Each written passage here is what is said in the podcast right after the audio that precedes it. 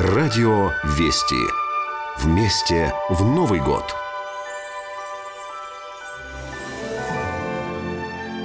Всем привет, я Дима Шуров, пианобой. Хочу поздравить слушателей Радио Вести с Новым годом.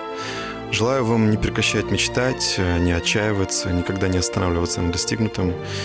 И чтобы с вами и с вашими близкими все было хорошо. Будьте счастливы. Всех обнимаю. Желаю хорошего Нового года.